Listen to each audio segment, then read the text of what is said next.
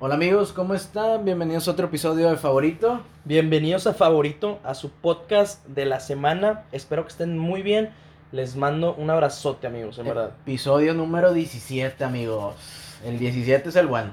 Así es, y así es, y todos también van a seguir siendo los buenos. No, pero el 17 es el especial. Espero que no sea algo con albur o algo así, pero está bien, te creo. es que ya le he aplicado varias bromas a Alan, amigos, para que sí, sepan. no, hombre, es que este niño es bien bromista conmigo. Desde siempre que lo conozco me lo he traído así, en bromitas. Así es. Muy buenas experiencias, Muy ¿verdad? buenas compadre? experiencias, sí. Y pues bueno, compadre, ¿de qué quieres platicar el día de hoy? Hoy me gustaría hablar del tema que yo creo que todos escucharon esta semana, Alan. Otro profesor. Creo que volvemos a estar en las mismas del tema de los profesores que están como ofendiendo, porque yo creo que es la palabra correcta, ofendiendo verbalmente al alumno o faltando al respeto. Y pues tú sabes, lo, lo hablamos hace como tres semanas de la profesora Durango, la psicóloga Así es. este, que la suspendieron y todo. Pero pues no profundizamos tanto y ahorita volvió a pasar aquí en Monterrey, en la facultad de FIME, este, con un profesor que un alumno tenía el síndrome de Asperger y este, como que le pidió ayuda al profesor, de que, oye, profesor, es que no le entiendo esto y el profesor prácticamente le dijo que era un tonto, que como no iba a entender y que le iba a reprobar por, por tonto, ¿no? Entonces, ha habido como que aquí se nos dividimos en dos bandos. Creo que más un bando que sí está defendiendo el hecho de, de que pues no es correcto que se pueda hablar hacia el alumno más porque tiene este una condición este que pues le limita un poquito su aprendizaje, o sea, pu- puede limitar un poco. Y la otra que está defendiendo al profesor porque dice que así debe ser. Que inclusive Claro. están justificándose de que dicen, los alumnos ahorita se están quejando, pero no saben que así va a ser en su trabajo y todo. Y es como que, oye, pues de perdido yo que trabajo, tú que también estás trabajando, Ujú. Alan, y yo creo que muchos de los que nos escuchan están trabajando, este, pues nunca nos han tratado de esa manera. No es como que te estén gritando o faltando al respeto. Entonces, no sé qué tipo de gente sea la que esté comentando ese tipo de cosas. Y pues qué triste de ser su vida, que si en verdad les pasa que estén aguantando insultos o faltas de respeto en su trabajo. Es que por muchos años así lo, lo aguantó la gente, y digo, y lo hemos platicado en otros, en otros episodios. Exacto. Eh, la generación de nuestros padres estaba muy, muy, muy habituada a aguantar los malos tratos. Y de eso no se trata. Este, y la verdad es que me parece iluso pensar que un profesor te tiene que tratar mal para que aprendas. Eso es lo que dice esa gente, o sea, ese bando, es, esa, esas personas te dicen que así te tienen que tratar para tratarte con disciplina y para que verdaderamente aprendas acerca de la materia y aprendas acerca de las cosas y yo difiero totalmente con ese pensamiento. Es que aquí yo creo que hay una delgada línea de, de ser estricto a, ser, a faltar respeto. O sea, una cosa es que el profesor llegue y hable fuerte, porque un ejemplo, todos sabemos que muchos salones están haciendo su despapá y están hablando y el profesor puede llegar a levantar la voz de que, de que silencio, de que vamos a empezar ya con la clase, este, pongan atención, en serio, de que por favor ya no lo hagan. Pero hablando con, con un tono alto, ¿no? Para que lo escuchen. Sí, Este, y diga de que pues vamos a hacer esto, vamos a hacer aquello, bla, bla, bla, bla. Se justifica a que un profesor llegue y diga de que, de que hola pendejos, cállense.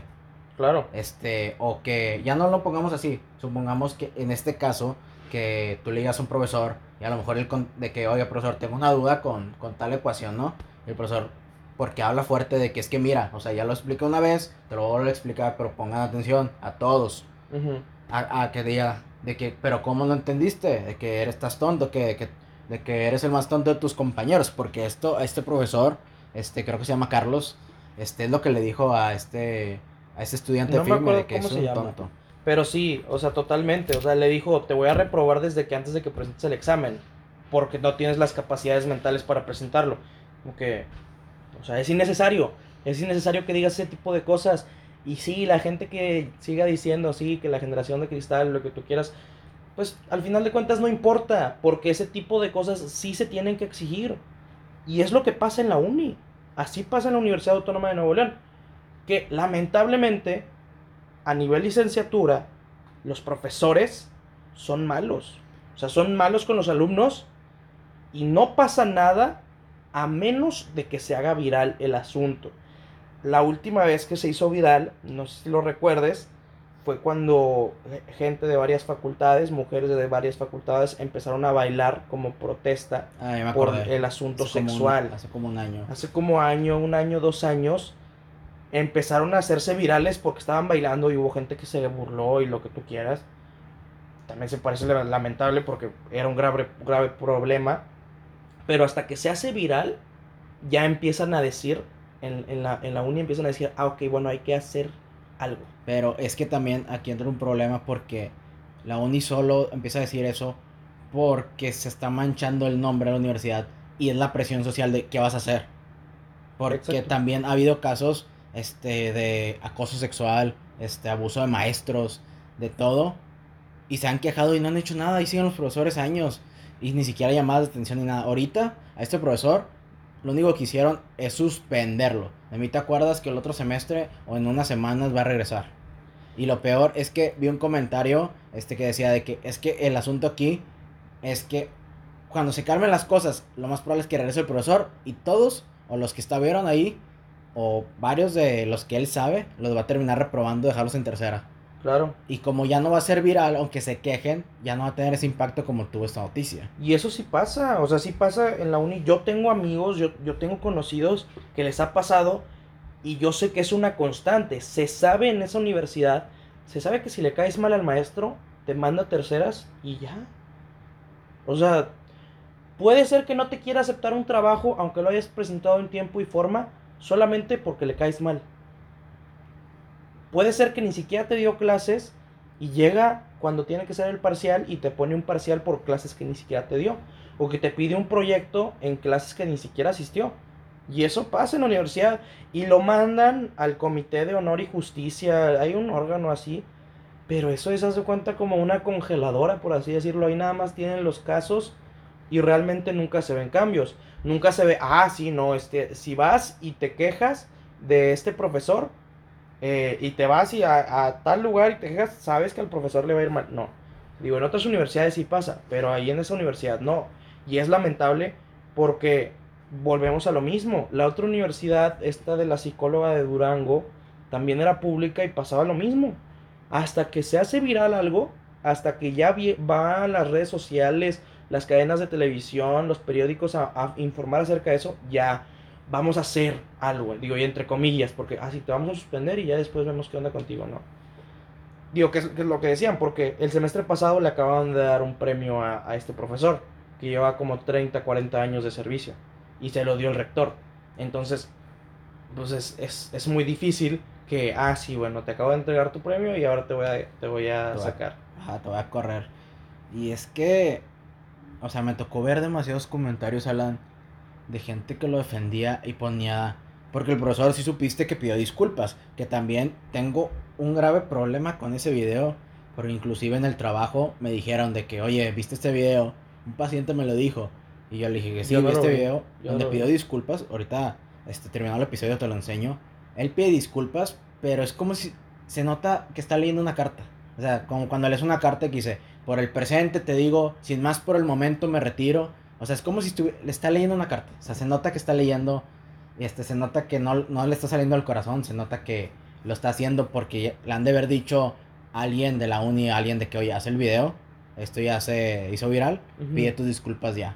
Este, entonces, en ese video va- me tocó ver muchos comentarios de gente que decía, usted no tiene nada de qué disculparse, profesor, de que así debe ser de que las generaciones de ahorita, ¿por qué? Porque ahorita los jóvenes no quieren que les digan nada y por eso este, están como están y por eso están matando y robando y es como que, oye, ¿qué te pasa? Este, y mucha gente justificaba, es que así se forja el carácter, así se forja esto y así va a ser en el trabajo. O sea, ¿qué tanto tuviste que soportar este un maltrato antes como para que lo quieras justificar que es parte de tu formación? Una cosa como que yo creo que es diferente es que el profesor les diga el que no quiera estar váyase. Si un ejemplo, este el profesor puso de que una tarea y nadie la entregó Sí, claro. que a todos les, no les importó y que de la nada diga de que, pues el que en verdad no quiera estar, váyase. El típico discurso de que de que sus papás pagan, no les importa, si no les importa su educación, sálganse, o sea, aquí si quieren vengo y no doy clase y ya. A, a que tú, como lo que estamos diciendo, tú pides un consejo, oye, profesor, ¿qué hago? ¿Qué hago? De que no me estés preguntando, pendejo, ¿no? Sí, Eres un claro. tonto, o sea, ¿cómo no vas a entender eso? Es del primer semestre.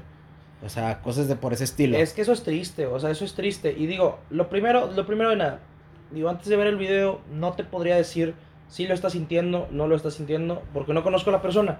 Digo, solamente él, yo creo, que sabe verdaderamente que sí lo dije de corazón o no lo dije, ¿no? Mira, vamos a hacer esto, Alan. Vamos a ponerle pausa y vas a ver el video y ahorita le comentas aquí a, a los compañeros que nos están escuchando.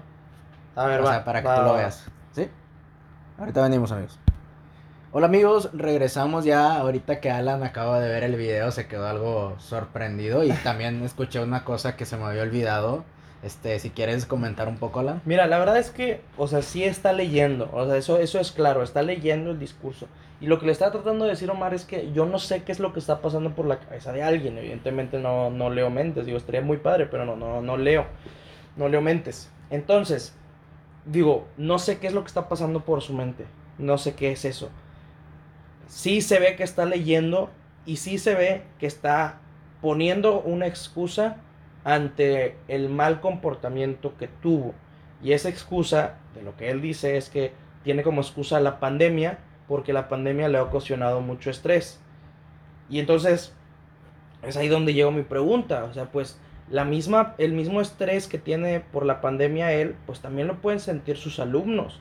Entonces, si esa es la razón, pues ¿por qué no se ha puesto también en, en los zapatos de los alumnos y tuvo esa reacción con él? O sea, esa es mi primera como que pregunta, cuestionamiento. Es que también el problema, este, yo creo que todos los que nos escuchan saben que esa excusa ya del estrés en la pandemia ya es una excusa que todos se sacan. Lo sacó la profesora de Durango, que ella está muy estresada. Lo han sacado toda la gente, los, ya sabes que aquí en México le decimos los ladies y las lo- y los lords. Ajá. Este, toda esa gente que es- abusa por su poder, lo que quieras. Todos los que han salido durante esta cuarentena, cuando terminan disculpándose es, estoy estresado. Ya es la excusa que todos están haciendo. Es como querer justificar tu hecho y no, pues estoy estresado. Por eso lo hice. No, pues es como si yo justificara que fui a robar porque estoy estresado. Fui a hacer esto porque estoy estresado. Eso siento que ya es algo que si lo dices, en verdad ni siquiera lo sientes, solo lo estás diciendo porque ya las redes sociales te están consumiendo, alguien de más arriba, porque estoy segurísimo que a este profesor alguien de más arriba lo, le dijo o le aconsejó, oye, hazlo.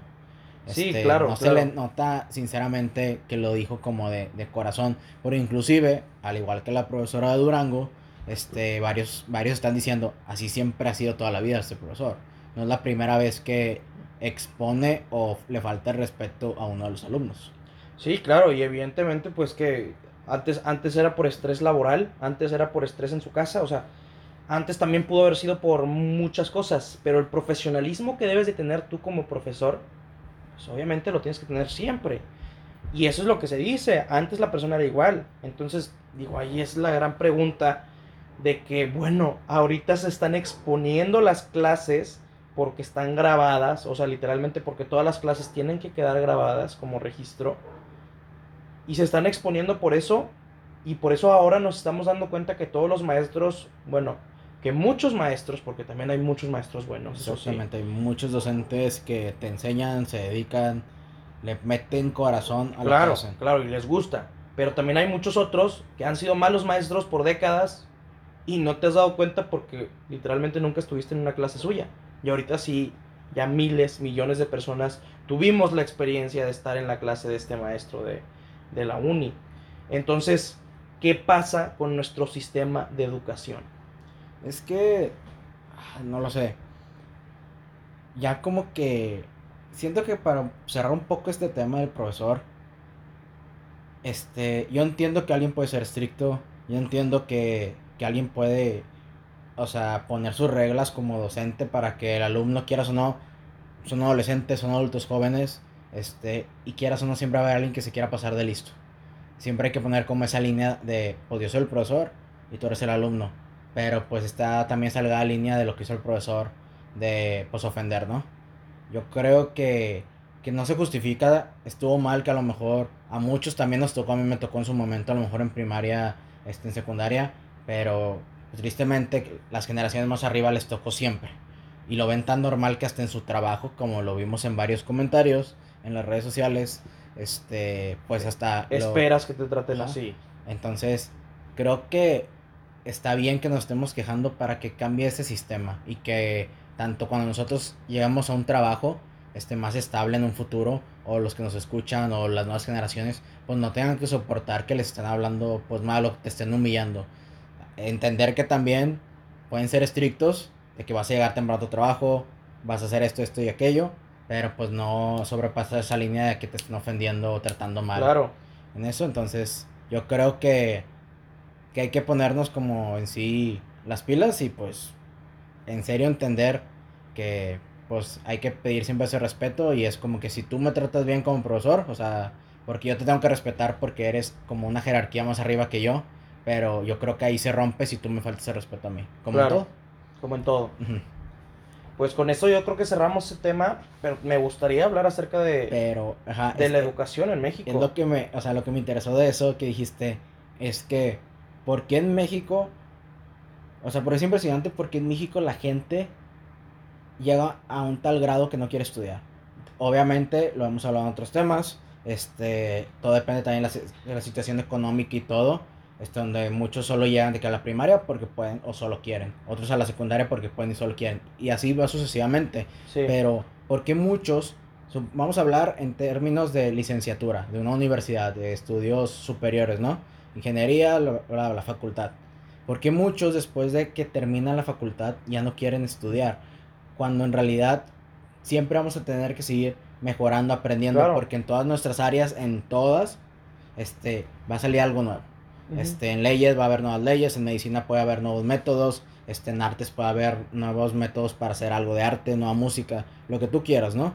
Pero ¿por qué en México, de perdido, tenemos esa costumbre de, ya quiero terminar la facultad, terminas y ya la gente no vuelve a leer ningún libro, no tiene ningún interés que no es como obligatorio, ¿verdad? Pero ya no tienes interés de estudiar. Y por eso pasa, este, como lo he comentado en otro episodio, cuando yo trabajé de paquetero, este, muchos de los que venían aquí al HIV de, de Cumbres, venían pero de San Bernabé. Ok. Y varios no estudiaban. Yo estaba en secundaria y ellos deberían estar en prep y no estudiaban. Y me acuerdo mucho que le dijo un compañero, oye, ¿por qué ya no estudias? Y él me decía, es que ya me dio flojera ir a la escuela, sacar los libros y pues levantarme temprano y todo. Y lo vi en muchos trabajos, espero que le haya ido mejor después, que haya como que querido estudiar, superarse, que le haya ido mejor. Pero lo terminé viendo en trabajos de que en un Subway, en McDonald's y todo, y ya se le veía cansado. Ya. Pero ¿por qué llega a ese punto que dice, ya no quiero hacer eso, ya me da flojera? Porque siento que el sistema educativo no nos enseña como que... A apreciar la educación. Ahora súmale este tipo de profesores que te estresan y dicen, ¿para qué voy a ir con otro profesor me esté o faltando el respeto, me esté regañando lo tonto? ¿Para qué quiero? Inclusive, pues, esta semana con una paciente salió el tema de, de la lectura. Y también me quedé pensando, ¿por qué en México la gente no le gusta leer? Y pues vamos a vernos desde, desde niños, este, nos ponen a leer temas que no nos gustan o sea, sinceramente muchas de las cosas que nos, nos ponían en, en la primaria, a lo mejor en primero de primaria creo que a ti te tocó de, de unos, la historia de unos ratoncitos y este, Chato el Pato, o sea, Chato Paco, ¿no te acuerdas? no me acuerdo, la Eran historias algo interesantes, pero cuando ibas en segundo, tercero, como que las historias te las cambiaban a historias como muy serias, que estando en primaria este, me acuerdo que había algo como de la Catrina y era como que no me llama la atención. Entonces siento que también eso hace que los niños no tengan ese interés en la lectura cuando el sistema educativo siento que lo podrían mejorar a ponle algo de Spider-Man, ponle algo de superhéroes, si no tienes los derechos, invéntate algo. este, hay muchos este hay muchos cómics mexicanos muy buenos, este que el siguiente episodio les traigo de que nombres muy buenos. Estaría padre. Este y si los pusieran ahí, los niños siento que les interesaría leer y que, no solo sea de que te pongan a leer lo que no te gusta. Yo la verdad, este, mi experiencia personal, yo no me gustaba leer. Hasta que entré a la preparatoria y una profesora nos dijo, van a leer un libro completo. Si no, o sea, no van a, no pasan la materia, sí, prácticamente, valía mucho. Entonces nos dijo que teníamos que conseguir un libro que quisiéramos, o sea, de 300 páginas que en su momento se me hacía muy largo y ahorita digo es muy, un libro muy cortito. Entonces, ¿qué hice? Fui a la feria del libro aquí en Cintermex en Monterrey y me, a mí me gusta mucho el tema de los zombies. De hecho, tengo una página, Mundo Zombie, cuando quieran ahí dar like En Facebook, ¿verdad? en Facebook. Este, entonces yo fui y conseguí un libro de zombies mexicano. De una historia como si un apocalipsis de adolescentes zombies en la, Aquí ciudad, en de, México. en la Ciudad de México. Ya. Este, y me gustó mucho. Después de eso, este, empecé a leer otro tipo de libros de temas que me interesaran. Al grado de que ahorita si ya leo un libro, pues son temas que me gustan, pero imagínate, yo tuve que esperar hasta la preparatoria y que una profesora nos obligara, porque Ujú. prácticamente nos obligó a leer un libro y ahí me di cuenta que pues podía leer algo que me gustara. ¿Y cuántos gente en México no, no pasa eso? ¿Cuánta gente en México no puede leer? O sea, o le pierdes interés, nunca hay alguien que lo motivó. Y hoy en Exacto. día, a los, o sea, hay gente que tiene que 30 años y nunca ha leído un libro Ujú. en México. Entonces, ¿hasta qué punto nuestra educación, tanto por profesor, tanto porque está mal diseñada, nos Ajá. afecta a futuro a nosotros? Supongo que tú debes saber un poco más porque tú te metes un poco más en ese asunto. me Fíjate cuenta. que justo eso te iba a comentar, que qué casualidad, que esta semana di una conferencia que me gusta mucho dar, que se llama Sal de tu burbuja. Es una conferencia muy padre. Pero en la conferencia hablo sobre ciertos datos bien importantes acerca de la educación en México. Que esto de que lo, lo que comentaste acerca de la deserción es, es un tema muy fuerte y es un tema muy claro en México. ¿Por qué? Por muchos aspectos. Está el aspecto socioeconómico, claramente a veces por temas sociales, por temas de, de dinero, no puedes seguir con tus estudios porque tienes que entrar a trabajar para poder ayudar a tu familia. Pero también hay un gran porcentaje de la población que, que deserta de la escuela que es porque no le interesa. Exacto. Y digo, hay otro tema también muy fuerte, que, que a mí se me hace muy fuerte.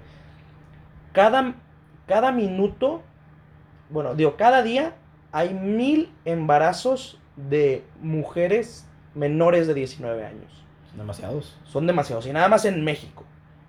Esto que seas menor de 19 años y que te estés embarazando, o sea, cada día, literal, representa mil mujeres que muy probablemente van a tener que dejar sus estudios. Son pocas las que continúan sus estudios después de tener el después de tener un bebé. Entonces, hay muchas causas, pero verdaderamente la, la educación en México sí está muy eh, sí está muy condicionada por muchos aspectos. Y luego agrégale este segmento importante de este porcentaje de personas que no estudian porque ya no quieren. Entonces, eso es lo que tú comentas. Y, a- y ahí es donde ves las causas, las causas de, esta, de esta problemática. La educación se ha visto como un requisito, al menos aquí en México. Es requisito hacer tus tareas para pasar. Es requisito leer tal libro de la SEP para pasar. Es requisito hacer tu primaria para entrar a tales trabajos. Es requisito hacer tu secundaria para entrar a tales trabajos. Es requisito tener tu licenciatura para tener ciertos trabajos.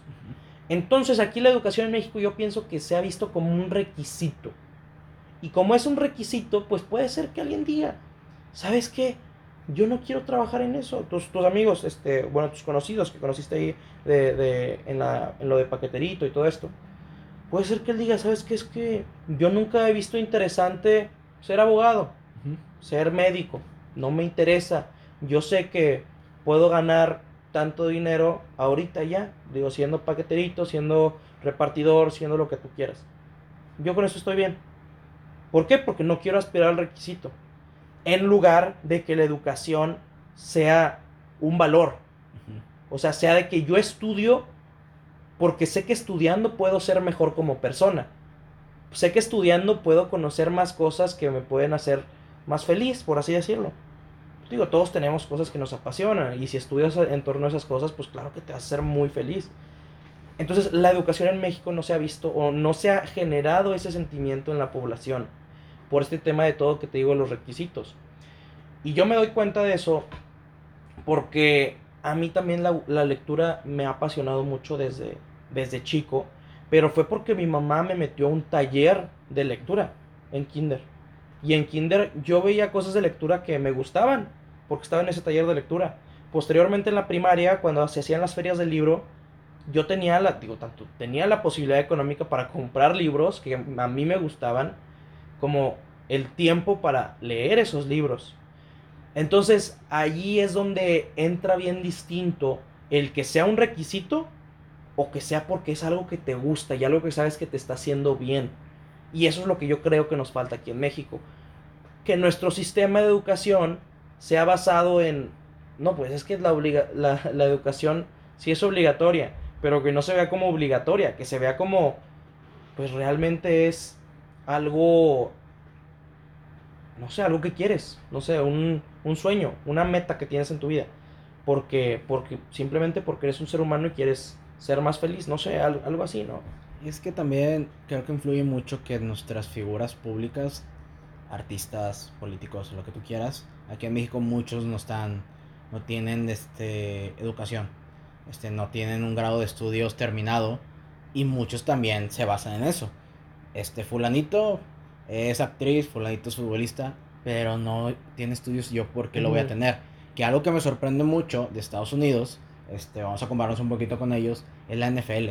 Como ellos tienen su liga juvenil y entonces han salido, hay cuenta que los de la NFL solo pueden, solo pueden sacar jugadores de ahí porque no es como que va a venir un ruso a jugar de que a la NFL. Casi todos son estadounidenses. Este, entonces, este, lo que una vez estuve viendo es de que supongamos que este no me sé muchos nombres, la verdad no soy tan fanático. Vamos a decir de que este Juan no sé qué vino a la Universidad de Pensilvania. Ajá. Entonces, yo le voy de que a este equipo, de que no sé, a los vaqueros, y él está ahí.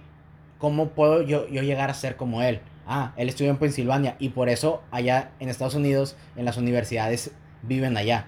O sea, ¿por qué? Porque alguien de California, de que se va a vivir a Pensilvania porque quiere inspirar a ser como su, su ídolo entonces ellos se van. Entonces, y como quiera, a, pesar de estar jugando, también tiene que hacer la, carrera, ¿no? De hecho, muchos de los jugadores de ahí de la NFL tienen licenciaturas. A lo mejor en su vida las van a ejercer porque pues con el dinero que ganan ahí jugando no tienen que trabajar de otra cosa toda su vida. Pero este te motiva. Ya tienes estudios y, y al tener esos estudios o con el simple hecho de leer, este te abre el mundo y hace que la gente no te quiera hacer, este, no quiera abusar de ti, como aquí lo vemos, ¿verdad? Y son pocos los casos aquí en México. Me, me suena el ejemplo de Hugo Sánchez. Hugo Sánchez es, es, dentista y hay pocas personas que saben eso. Él tiene su consultorio y todo. Después de su trayectoria impresionante en España y aquí en México, bueno, él se dedicó a seguir siendo dentista. Otras personas como este Jürgen Damm, Jürgen Damm creo que sabe cuatro o cinco idiomas, algo así, y tiene estudios acerca de, de otras cosas. Entonces son pocos los futbolistas mexicanos o los deportistas mexicanos que te enseñan ese lado. Que porque es algo de crecimiento personal y es, es algo que, que, todos tenemos áreas en las que nos pueden gustar ciertas otras cosas. Entonces yo creo que tenemos que empezar a promover ese tipo de situaciones, a promover que la escuela nos, nos llene por un término de que nos guste y de que las cosas, las actividades que estemos haciendo sean por ese término y sean por, por algo que queramos, no por una obligación y que los maestros no, no lo vean como por una ponerte disciplina o hacerte tener un carácter mucho más fuerte. Yo creo que no va por ahí y al menos se ha demostrado en los últimos años que no ha ido por ahí porque pues la gente sigue saliéndose de estudiar. Pero pues bueno, Alan, este muy buen episodio. Muy buen episodio. O sea, creo que esta vez hablamos muy bien este, de dos temas muy importantes, que pues fue la educación en general. Y pues yo creo que solo hay que seguir mejorando. Claro, y hay que seguir estudiando. Es estudiando. Toda la vida. sí.